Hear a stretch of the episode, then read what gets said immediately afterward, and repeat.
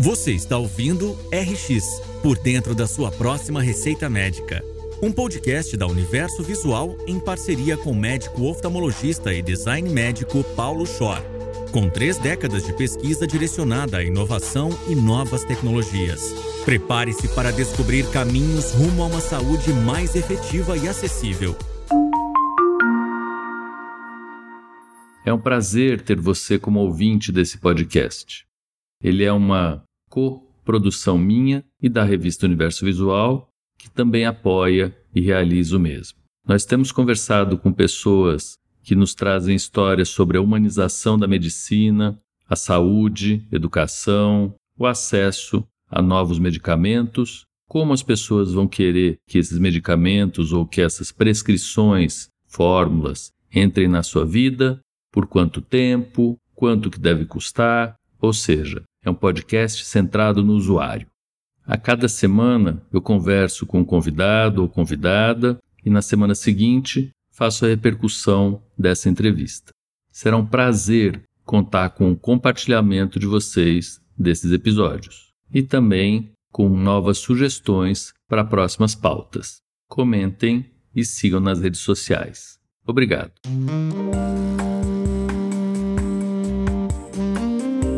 Olá! Repercutir a conversa com a Flávia é navegar num universo bastante diverso, que inclui desde a educação bancária, uma educação dada no atacado, just in case. Então nós temos todos os detalhes, as informações, as teorias, e nós vamos usar um dia ou não. Isso é o clássico assim que nós aprendemos até hoje. Isso em contraposição ao just in time, exatamente no tempo que é necessário, e eu vou adicionar no lugar onde é necessário, e do jeito que é necessário, e pelo custo que é necessário. Esse tipo de reflexão eu acho que é fundamental para que nós retomemos um segundo aspecto que ela coloca muito bem, que é a vida, a humanidade e o ser humano. Sim, ele vai ser ajudado por máquina, muito ajudado, mas ele é ser humano. E aí eu me reporto a um segundo aspecto, que é o que faz sentido para o ser humano e eu penso muito em como que nós gostamos e escolhemos músicas e filmes e várias outras escolhas que nós fazemos, né? Tenho a impressão de que a gente faz isso começando por alguma referência. Provavelmente vocês, eu pelo menos, quando escutam música, falam, pensam, comentam: "Nossa, isso aqui tem um quê de Caetano Veloso misturado com alguma coisa de David Bowie, portanto eu gosto, porque me fez sentido, me foi familiar, do mesmo jeito, vinho, comida, gente, paixão são referências que a gente tem que fazem sentido inicial, depois a gente vai descobrindo os detalhes. Eu acho muito difícil alguém gostar de música dodecafônica a princípio. Para quem não sabe, música dodecafônica, nós temos vários artistas que navegaram por ela e são muito difíceis porque eles não têm uma base comum. É uma inovação completamente disruptiva. O pai da música decafônica é o Arnold Schoenberg, austríaco que viveu aí no século passado, morreu em 1950 mais ou menos. Gostar disso sem ter nenhuma referência é alguma coisa ou para gênios ou para quem tem uma cabeça bastante tranquila em relação a absorver as inovações. Nós vemos isso em diversos outros locais. Muito complicado você oferecer algo que veio da cabeça do criador sendo que a criatura não está preparada para tal. E um dos exemplos que nós temos aqui, quando você vai ver a historinha não é bem assim, é do iPhone. Então, Steve Jobs, teoricamente, veio do nada, com um telefone de um botão que se discava na tela. Não é do nada, a sociedade já estava se preparando para isso há muito tempo, já tinha vários indícios de que isso ia funcionar, mas sim, ele genialmente levou a inovação de incremental para disruptiva e fez o mercado. Isso são raridades. Nós temos uma base clássica e construímos em cima dessa base.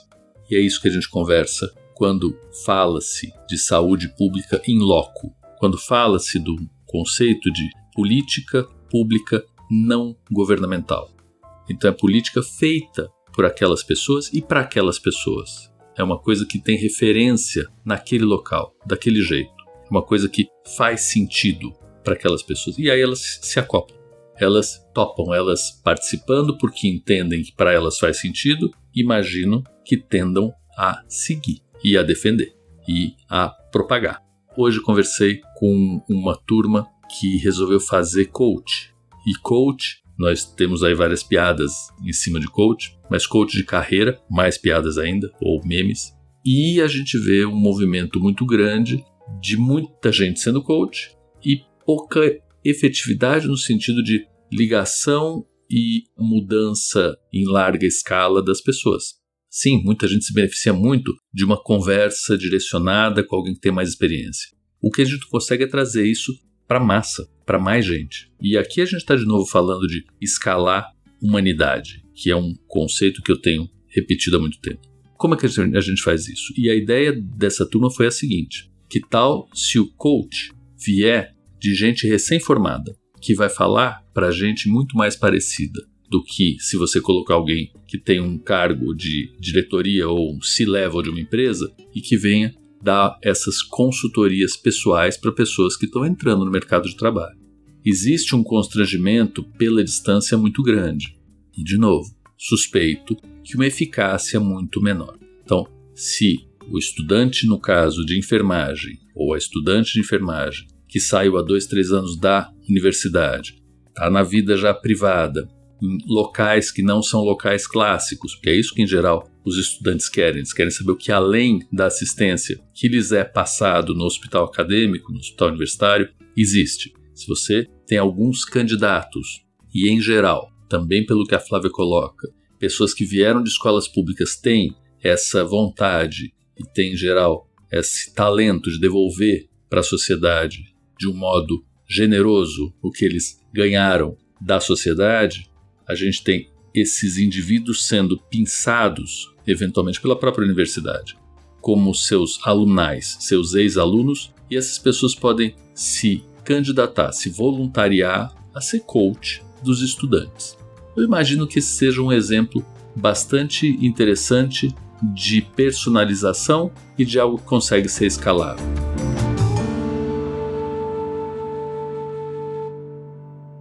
Nesses pequenos exemplos, me parece que estão segredos da gente levar mais felicidade, mais vida, que é o que a Flávia coloca, né? E ela transfere isso para a palavra saúde. E a gente também tem falado bastante disso. Tem falado que sim, são importantes os remédios, são importantes os avanços tecnológicos, mas tem que ter a pessoa no centro do processo, no começo, no meio e no fim. Senão a gente acaba se perdendo e vendendo tecnologia. E venda de tecnologia não é exatamente saúde, é venda de tecnologia. Então, vocês prestarem atenção, quando a Flávia coloca no Google a venda de saúde ou a oferta de saúde, só aparece remédio. Quando nós falamos, e concordo completamente com ela, que educação e saúde, ouvir, traduzir, é um grande asset, é uma joia que nós temos na assistência primária. E só uma vírgula, é ótima a história de que a assistência não tem nada de básica. Nós falamos isso muito quando vamos falar de cirurgia, no outro lado da saúde, né, na saúde curativa, e os pacientes em geral perguntam: mas esse procedimento é simples, né? Falou, olha, ele é seguro, ele é preciso, ele é estável. Simples ele não é. Ele carrega junto com ele inúmeras consequências, desde o ato operatório, pré, pós e para o resto da vida. E não existe cirurgia reversível.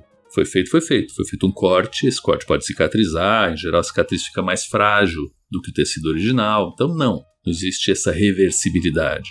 Então, a gente precisa estar tá navegando nessa área que existe uma consequência.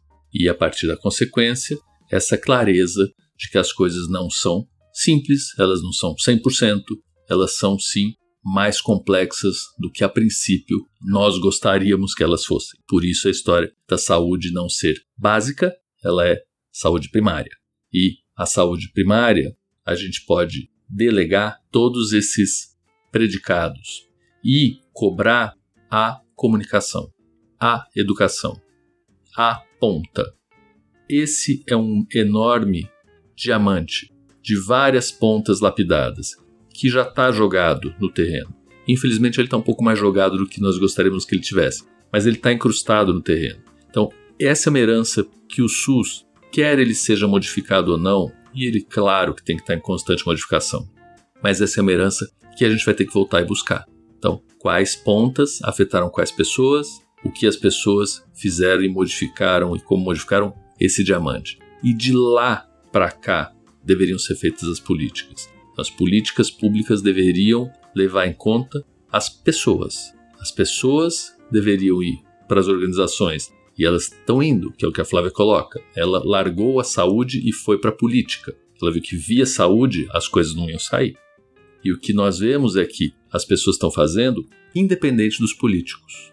E seria esperto que os políticos cada vez mais puxassem essas pessoas para Brasília e construíssem as políticas locais, olhando para as diversidades, eventualmente de um modo central, ou pelo menos que nós escolhêssemos quais são as ações a serem feitas pelo governo central, governo estadual, governo municipal, pelos bairros e qual seria a transferência de recurso e a transferência de competência para que os grupos organizados realizassem suas tarefas.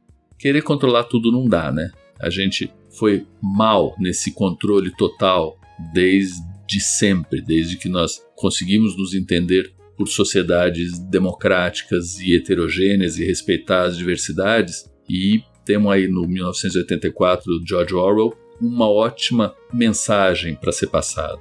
Não funciona quando um ente central assume toda a responsabilidade. Funciona quando os entes periféricos, entre várias aspas, não só assumem a responsabilidade, como têm meios para fazer acontecer.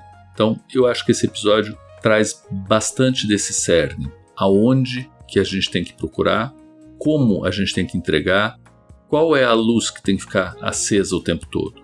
E a luz que tem que ficar acesa o tempo todo é a luz da pessoa. Obrigado e até a próxima.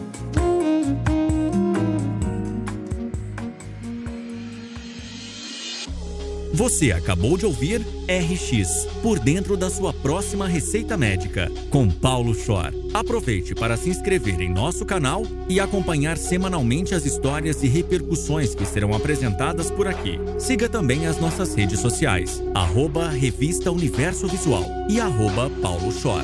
Até a próxima!